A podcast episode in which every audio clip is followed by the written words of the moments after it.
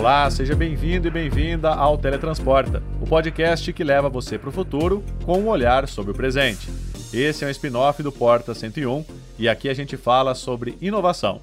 Eu sou Gustavo Minari e hoje nós vamos bater um papo sobre a indústria de games. Como esse setor pretende investir em tecnologia e sistemas de inteligência artificial para tornar os jogos mais acessíveis e inclusivos.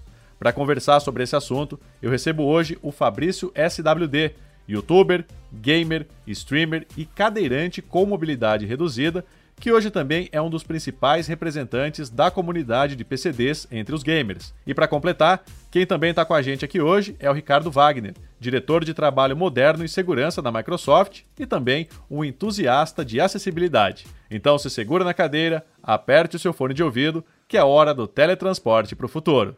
Vem com a gente!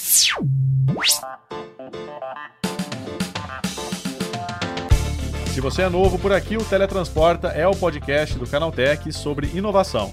A gente fala sobre o futuro e sobre o desenvolvimento de ponta da indústria da tecnologia, só que com o olhar presente. São programas semanais, sempre às quartas-feiras, apresentados por mim, Gustavo Minari, e com entrevistas com especialistas e muito mais. Você pode mandar pra gente o tema que gostaria de ouvir por aqui. É só enviar para podcast@canaltech.com.br. É isso? Então vamos para o programa de hoje.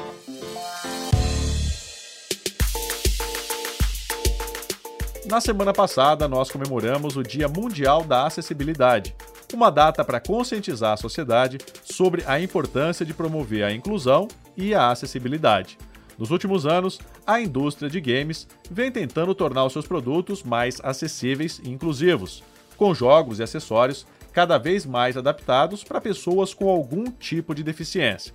Uma dessas pessoas é o Fabrício SWD, cadeirante com mobilidade reduzida, que há seis anos transformou a brincadeira de criança em profissão. Fabrício, como é que começou a tua história com os games? Cara, minha história com os games começou bem novinho, por volta de 2, 3 anos de idade. É, eu ganhei meu primeiro console, na época, né, eu era... Eu já, já nasci deficiente físico, né? E eu tinha uma irmã que também era deficiente. É, e então a gente ficava muito em casa. E meu pai, na época, juntou, né, trabalhando, comprou um console pra gente, na época, um PlayStation 1. E eu comecei a jogar e ali fiquei apaixonado.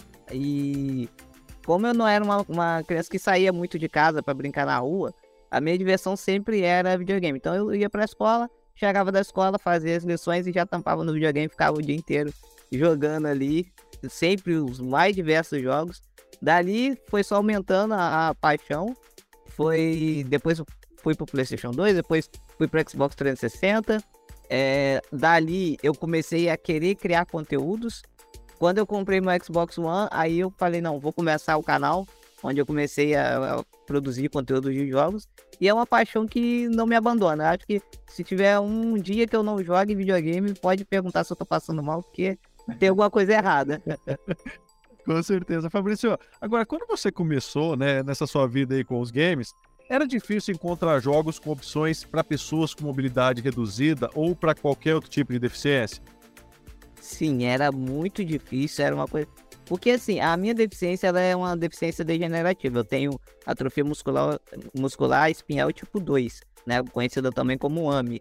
Então, quando eu era mais novo, eu tinha uma mobilidade melhor e eu não sentia tanto isso. Mas hoje, quando a gente é, revisita alguns jogos né, mais antigos, uns clássicos aí, a gente percebe o quanto que eles não eram preparados para uma pessoa com deficiência. A gente tem uhum. aquele. É, aquelas ações rápidas que a gente tem que apertar vários botões em uma ordem específica, ou então fazer aquele botão smash, né, de apertar várias vezes o mesmo botão, isso daí para mim era sempre um problema. Eu geralmente tinha que pausar, pedir ajuda a alguém, alguém, no caso, na maioria das vezes era minha mãe, sair do serviço para vir me ajudar a fazer aquilo. Então, era uma coisa bem desagradável. Não, com certeza, né? Agora, Ricardo, a indústria de games ela tá evoluindo nessa questão da acessibilidade? Ela está evoluindo. A gente vê o movimento tanto da indústria de games no todo, onde a Microsoft é protagonista nessa indústria com, com o console do Xbox e todos os games de, da nossa franchise. É, e recentemente, a, inclusive, a Microsoft trabalhou num projeto que veio de sugestão interna dos próprios funcionários gamers da Microsoft, porém gamers com deficiência, e é, pais, por exemplo, os pais do Fabrício, que trabalham na Microsoft, veem na mesma situação em contexto dos filhos, mas no contexto de, olha, eu vejo os meus filhos interagindo e brincando com outros amigos que vêm em casa jogar Xbox, e em algumas situações os meus filhos não jogam Xbox, porque o console ou o game é deficiente. E aí esse clique na indústria começou a acontecer também dentro da Microsoft de observar que não é, é o, a questão ou o desafio ou o problema o gamer. O problema é um console, é o joystick, é o controle, é o game que é inacessível. Como a indústria pode trabalhar para adaptar e contextualizar o console, o dispositivo, o game, para conectar com as habilidades ali disponíveis e permitir que o gamer interaja. É, esse é o conceito do design inclusivo, fascinante, propósito, que traz ganhos, porque você inclui a possibilidade de mais pessoas poderem jogar e participar em um jogo, mas também cria experiências para mesmo quem não tem deficiência, se utilizar tecnologias assistivas para jogar melhor. A gente viu uma situação que foi muito interessante. A Microsoft desenvolveu uma solução é, chamada Windows Eye Control. O que, que é o Windows Eye Control? É uma tecnologia que traz uma câmera e essa câmera acoplada junto ao console do Xbox ou à televisão ou do computador permite que você interaja com o menu do Xbox ou do game ou do Windows com seus olhos. Ela foi desenhada para pessoas com ela, né? A, mesma uh, que afetou uh, Stephen Hawking, né? Uhum. E que movimentava, conversava, na verdade ele, ele conversava com a bochecha, que era uma outra tecnologia, mas você podia movimentar com os olhos. O que aconteceu? Gamers sem deficiência viram dessa possibilidade uma forma de você jogar jogos e tiros com os olhos que você conseguia fazer movimentos mais rápidos do que o próprio joystick. Eu falo de joystick porque eu sou do tempo do Atari, do Jimmy, do Atari. É, ela, a nossa geração, né? Eu não tô indo né? Desculpa do joystick, você deve falar, nossa, esse, esse cara é Atari, começou assim, lá no arcade, jogando muito, mas para vocês verem esse contexto que a gente acaba criando mais experiências onde mais pessoas participam e jogam, mas cria inovação para todos os gamers.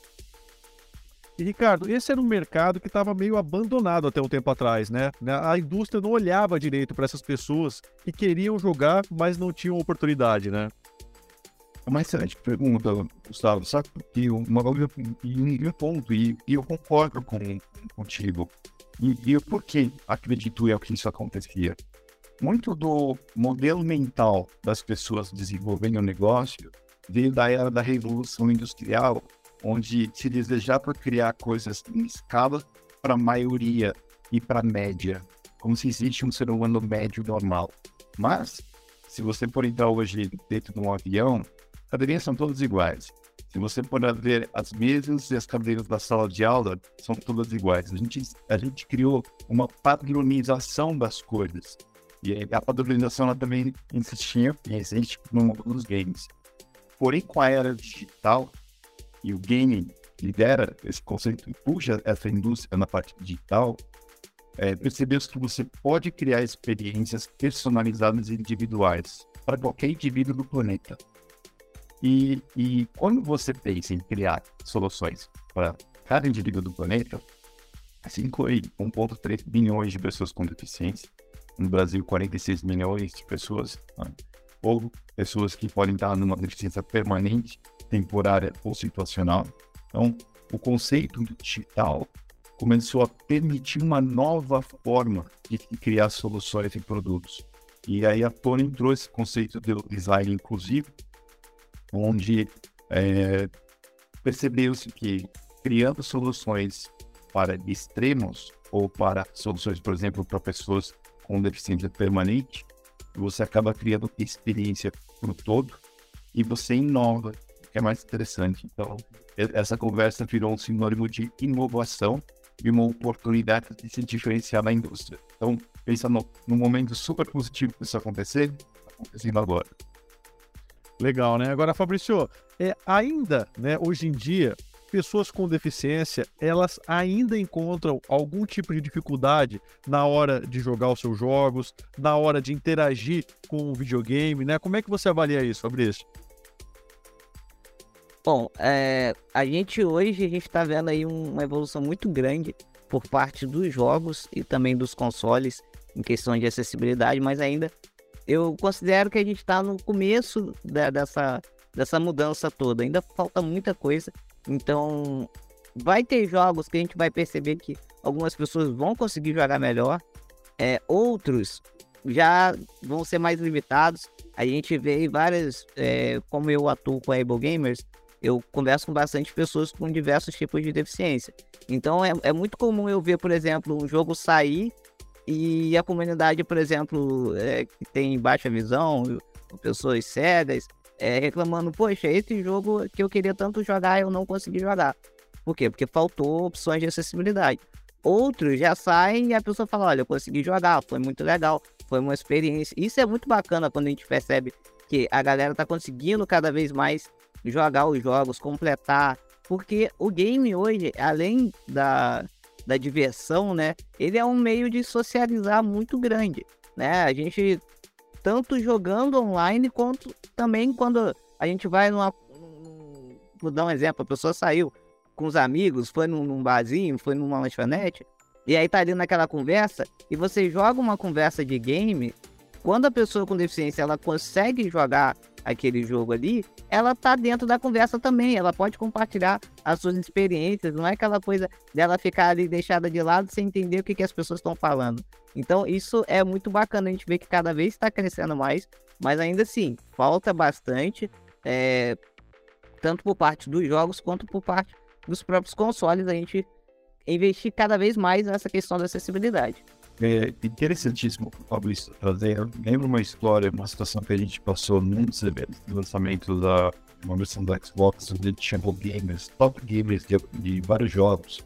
E nós conhecíamos essas pessoas por avatares. Muitos deles estavam com o avatar do Xbox, a gente não pouco saber quem era a pessoa, porque não estava ainda com um perfil no Instagram, no TikTok, no Twitter entrou em contato e uma dessas pessoas pediu, olha, é, preciso de acomodação, que eu vou viajar com uma pessoa que vai me ajudar na viagem. Então a gente descobriu que aquele game do top jogo era, era um game com deficiência.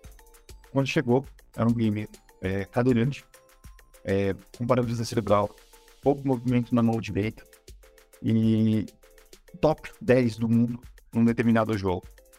E primeiro no todo, assim, as pessoas surpresas ao saberem que ele é um gamer com deficiência. Foi a primeira, a primeira relação, uma surpresa, não sabia, pelo avatar não sabia. E aí o comentário, ah, é, eu não tenho essa opção no avatar de colocar minha cadeira de roda. Ô, primeira coisa pra gente hoje, hoje já mudou, tá? Você vai no avatar, você tem opção pra prótese, pra coisa, mas foi ali, a proximidade gera empatia. Eram pessoas bem intencionadas, mas que estavam excluindo sem saber, pessoas que criaram o avatar. Arrumando lá. Aí ele falou outra coisa, a gente perguntou como você joga. Aí ele falou, ó, eu coloco o controle perto do meu pescoço e eu uso também o meu nariz, a minha boca, a minha língua e a outra mão direita para jogar. Nossa. E a gente, hã? É, assim, assustado, né? Porque o controle inacessível é, é esse gamer encontrando forma.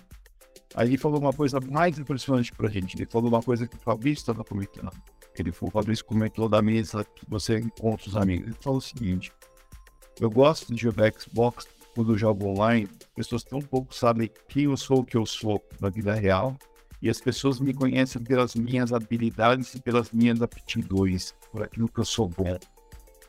Porém, no mundo real, me olho e me julgam pelas minhas coisas que eu não consigo fazer ou não posso fazer. Seria tão bom esse mundo online de gamers revertido no mundo de experiência do dia a dia? E que mundo poderia ser se as pessoas me vissem pelas minhas habilidades? Não, é incrível isso, né? Essa questão da acessibilidade, né? E não é só acessibilidade física, né? Ela é uma, é uma acessibilidade psicológica também, e até para que a pessoa se sinta melhor diante de tudo isso, né?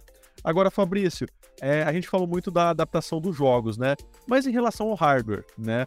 É, o, o, Ricardo estava falando aí da, da, dificuldade do gamer em acessar o controle, né? Porque ele tinha que colocar o controle no pescoço, porque aquele controle não era acessível.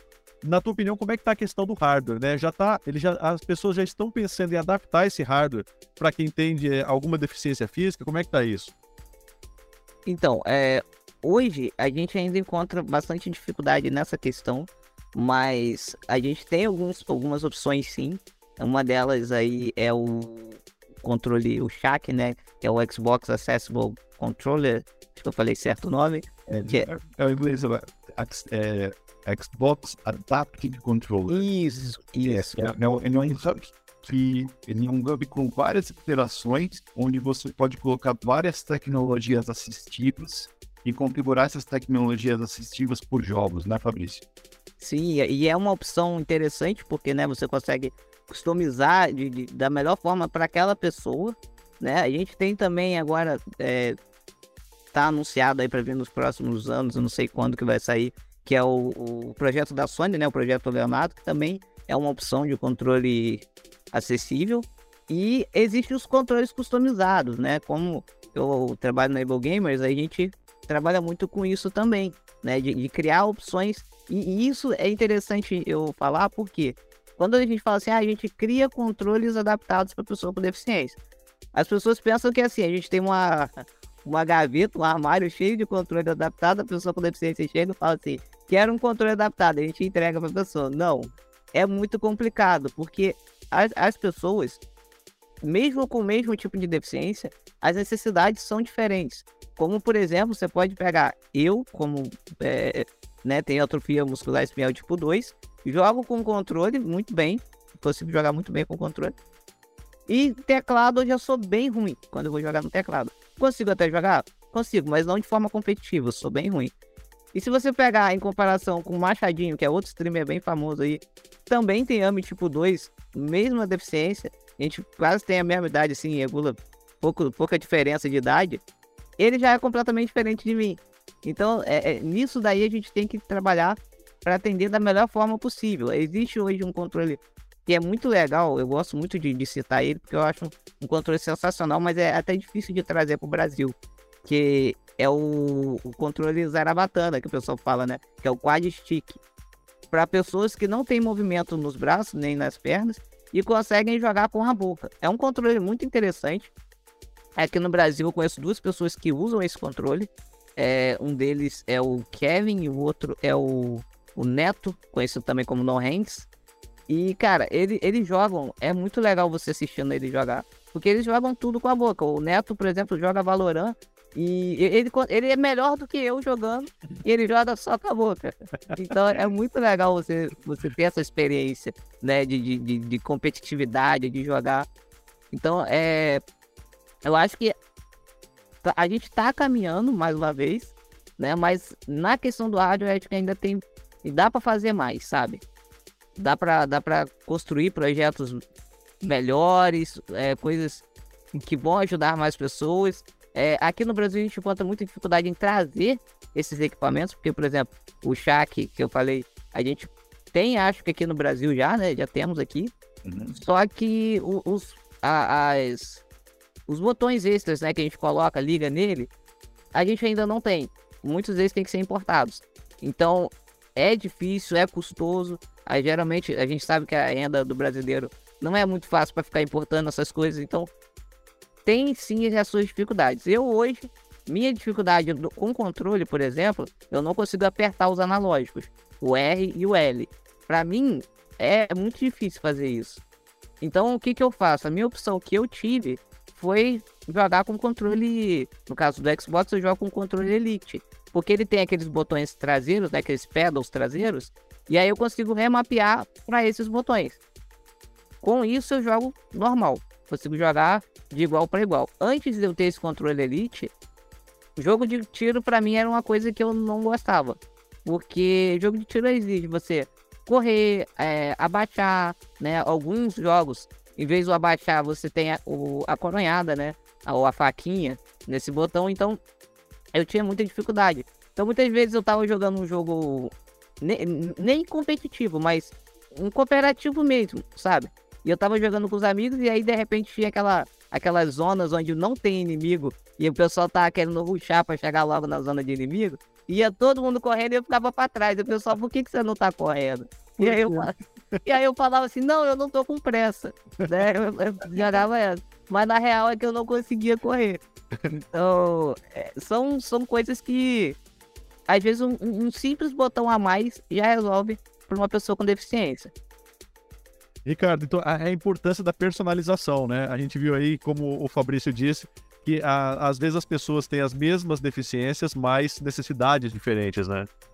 Pois é, e, e é, é fascinante aqui pelo exemplo do Fabrício, e traz um, um conceito que a gente aplica no desenvolvimento de produtos nesse conceito de design, inclusive acessibilidade, que ele fala nada sobre nós sem nós. Nada sobre nós sem nós. Quando se desenvolve um novo jogo, um novo console, é, um novo controle, como garantir a representatividade da diversa população de gamers que nós temos ao redor do mundo faça parte, esteja na mesa, ajudando no design e no desenvolvimento. Aqui a gente nessa conversa o Fabrício está contando no cenário eu uso o que funciona para ele. Tendo essas informações, numa configuração de um controle, você já pode adaptar jogos para que permita que o Fabrício corra ao invés de andar. E é uma configuração que você muda no jogo, no game, na coisa que a gente cria. É, é, é, é, é tão interessante porque é lembrar que são os ambientes e as ferramentas que são deficientes, não as pessoas. Então, cabe a, a, a, uma discussão de arquitetura, de engenharia, de programação. E o tema que a gente está falando é de games, mas é para qualquer coisa na vida. Sim. Né? E, e é, é fascinante porque fazendo bem isso e bem feito, você conecta pessoas, você permite que a gente faça a parte mais bonita nossa como ser humano, que é o senso de pertencimento. O Fabrício ele pertence a uma comunidade que joga determinado jogo, que fala um determinado linguajar, que curte a mesma coisa e ele faz parte. E não existe, ou ainda existem algumas barreiras que estão sendo trabalhadas, mas uma vez que você elimina essas barreiras, mais pessoas participam. Não, com certeza. O conceito é de acessibilidade, é de inovação, mas também de pertencimento. Chegou a hora do quadro relâmpago. O quadro relâmpago é o momento em que nós trazemos uma curiosidade rápida sobre o tema que está sendo tratado e testamos os conhecimentos de você ouvinte. E a pergunta de hoje é: você sabe quando foi criado o primeiro videogame doméstico de que se tem notícia? Então, o Magnavox Odyssey foi o primeiro console de videogame da história, lançado em 1972. Ele usava folhas de plástico na tela e não tinha áudio. Foi desenvolvido por Ralph Baer e inspirou o jogo Pong da Atari. Ele também deu origem a uma série de consoles da Magnavox.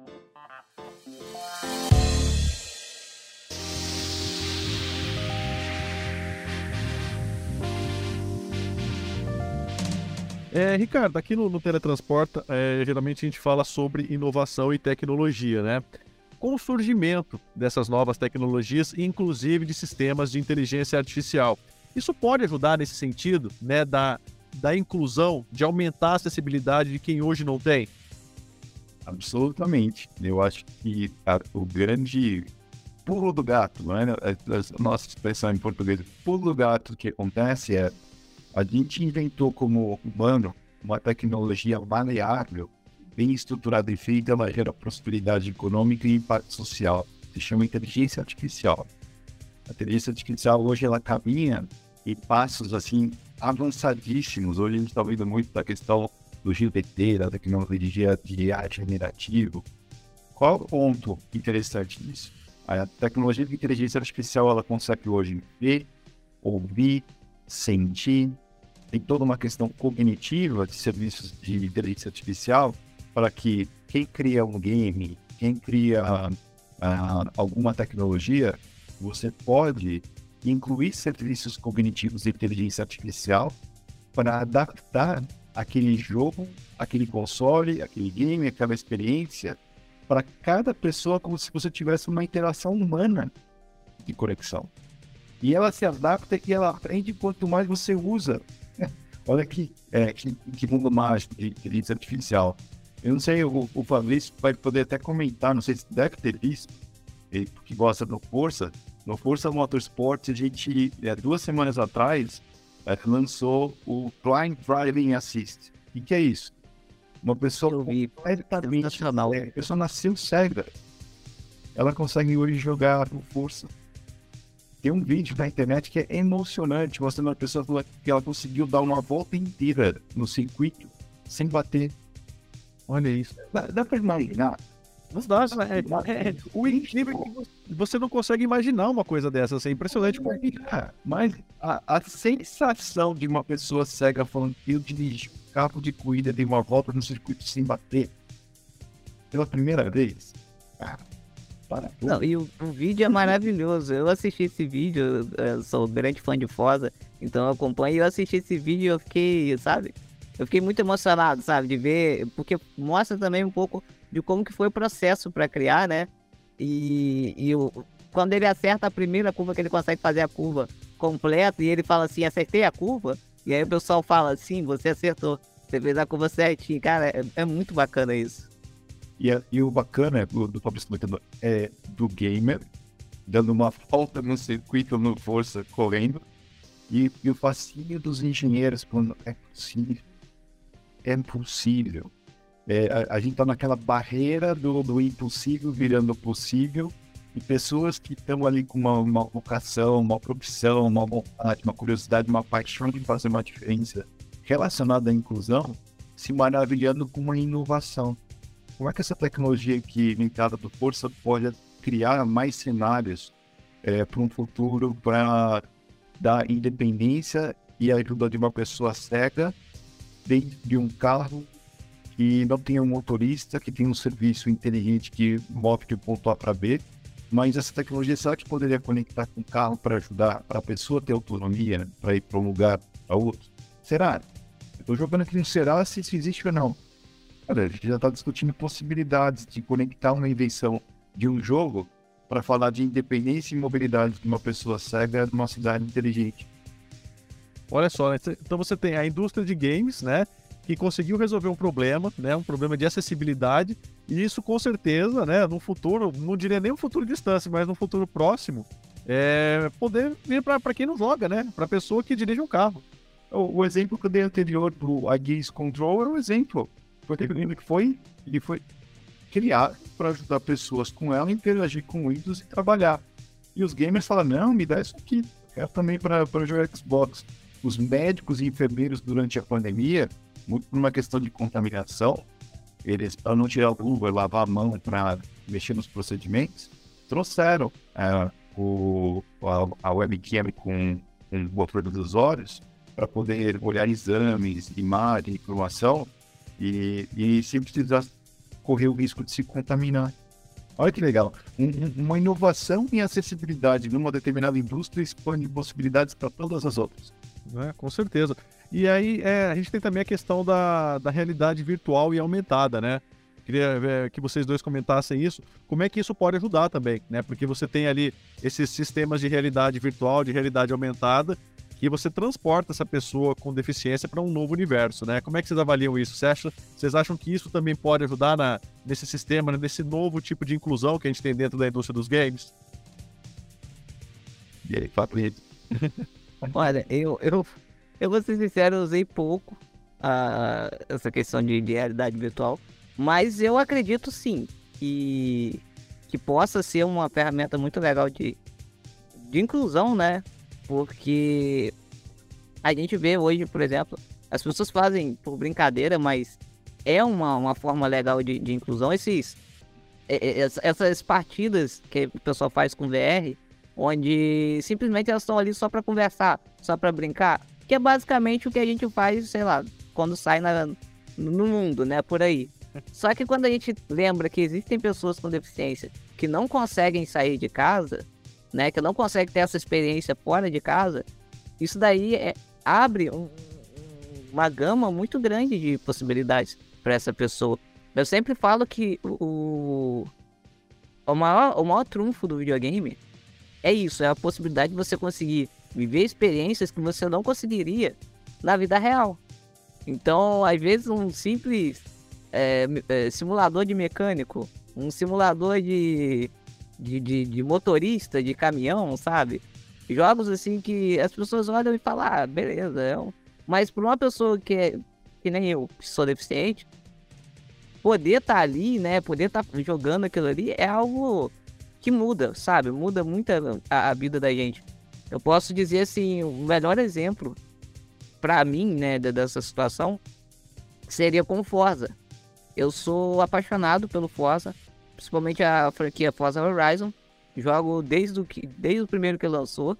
E eu também sou uma pessoa que eu gosto muito do drift, o esporte. E eu me especializei, né? Sempre fui. É, cada, cada jogo que lançava eu ia e fazia mais drift, eu ia aprendendo, eu ia pegando as técnicas. E aí chegou um ponto que as pessoas começaram a me reconhecer por isso, na internet, no jogo. E eu lembro que ano passado, no evento de games que eu fui, é, eu já, depois disso, eu já tinha entrado como, como especialista de, de Forza no canal da Xbox Brasil. E eu fiz uma série de shorts dando dicas de drift. E a minha surpresa foi chegar no evento de games e várias pessoas que eu não conheço me parar e falar assim: Poxa, Fabrício, eu aprendi drift pelos seus vídeos. Olha Continua. Aquilo me tocou de tal forma, porque para aquela, é, aquela pessoa, né? Aquele garotinho que cresceu vendo campeonatos de drift, que viu outros pilotos, que conheceu o que, que é o drift na vida real. E olhava e pensava assim, poxa, eu queria um dia poder dirigir assim, ou então eu queria ser reconhecido por isso. E hoje eu poder ser reconhecido, mesmo que no virtual, mas sendo reconhecido como um piloto de drift, como alguém que, que trouxe alguma coisa para a comunidade, isso me marcou demais. Então acho que é o futuro, é, é, é, os jogos em questão de inclusão, eles são realmente muito importantes e é, é algo que o, o futuro eu vejo com bons olhos para o futuro. no podcast não vai aparecer talvez o vídeo, a gente está batendo palminha aqui no E eu, e eu complemento, né? É, para a Microsoft, a gente tem uma estratégia do que a gente chama do Mixed Reality, a realidade mista. Então, é uma combinação do que você tem ao seu redor, combinado com uma tecnologia que você cria outras realidades virtuais combinadas ao seu presente. Deixa eu dar um cenário. Você monta um cenário e uma cidade no Minecraft.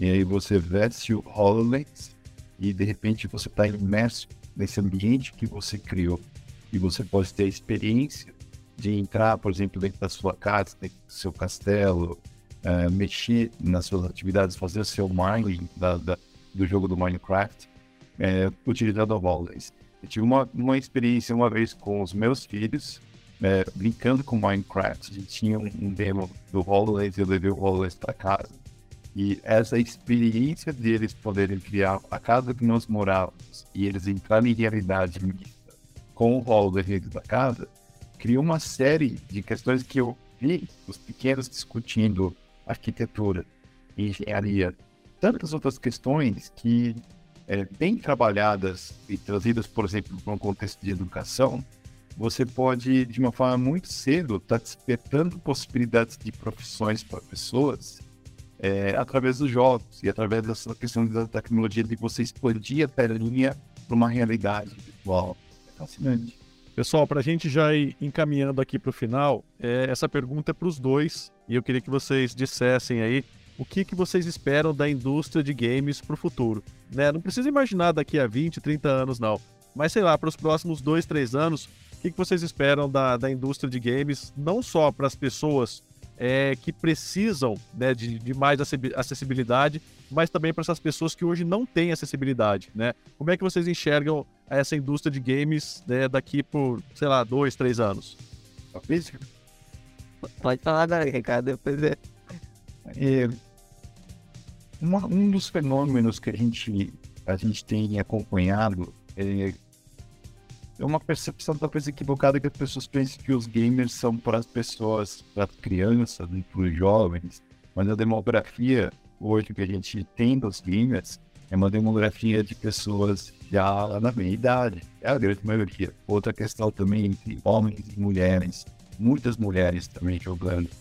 E à medida que a nossa população envelhece, e está tendo bônus de, de vida e geração, é, a gente encontra nesse futuro é, os gamers que estão hoje na geração, que são fascinados por jogos, continuarem jogando jogos de videogame com 80, com 90 anos. Então, isso vai ser uma das coisas curiosas. Olha o que acontece.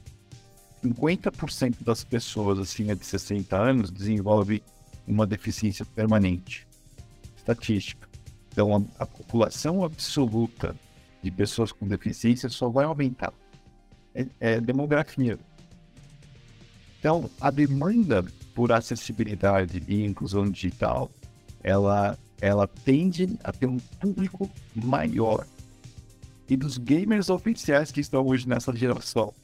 Então, é um movimento inevitável de acontecer. A gente vê a indústria, e, e posso, mas pelo lado da Microsoft, de um, de um foco em acessibilidade e inclusão, porque a gente vai abraçar mais gerações demográficas e etárias.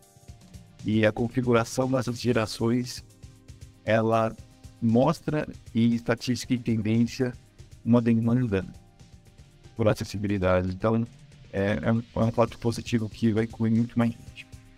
Bom, eu eu torço, né?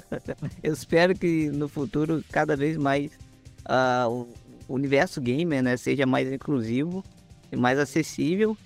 E principalmente uma coisa que é, eu queria muito, gostaria muito que acontecesse é que os gamers com deficiência eles se assumissem mais no, no, no mundo dos games, porque é uma coisa que eu ainda vejo acontecendo, que nem o caso que o Ricardo comentou sobre quando o cara jogava e, e as, as pessoas é, viam ele pelas habilidades dele, não pela sua deficiência, mas que as pessoas possam se, sim, conhecer as pessoas pelas suas habilidades também saber que eles são deficientes. Porque eu acho que isso é interessante quando isso acontece, porque para quem não tem contato com uma pessoa com deficiência, né, uh, quando você tem esse choque de realidade, igual foi o caso da história que o Ricardo contou, que você olha e fala, poxa, mas esse cara que joga tão bem, que, que joga desse jeito, ele, ele é deficiente, ele tem uma deficiência, é, a pessoa já começa a repensar muitas coisas que ficam na cabeça dela. Tipo, será que o preconceito, é, será que a limitação tava naquela pessoa ou tava em mim? Tava na minha cabeça. Então eu acho que quanto mais gamers a gente tiver se assumindo dessa forma, né? Ah, beleza, eu jogo desse jeito, mas eu sou deficiente também. Eu tenho tal deficiência. As pessoas se assumindo desse jeito, eu acho que é uma forma muito legal também de quebrar um pouco esse preconceito, de quebrar essas barreiras que as pessoas, muitas vezes a própria sociedade cria essas barreiras pra gente. Não é a gente que tem a limitação, mas é toda a sociedade em volta que acabam criando essas, essas limitações, essas dificuldades pra gente. Gente, obrigado pelo bate-papo. Foi excelente aqui a nossa conversa, falando um pouquinho sobre inovação, tecnologia, acessibilidade, enfim, projeções para o futuro aí para a indústria de games. Eu queria agradecer demais o Ricardo o Fabrício. Mais uma vez, muito obrigado pela participação de vocês. Obrigado, Gustavo. Obrigado, Fabrício. Eu que agradeço. Obrigado, gente.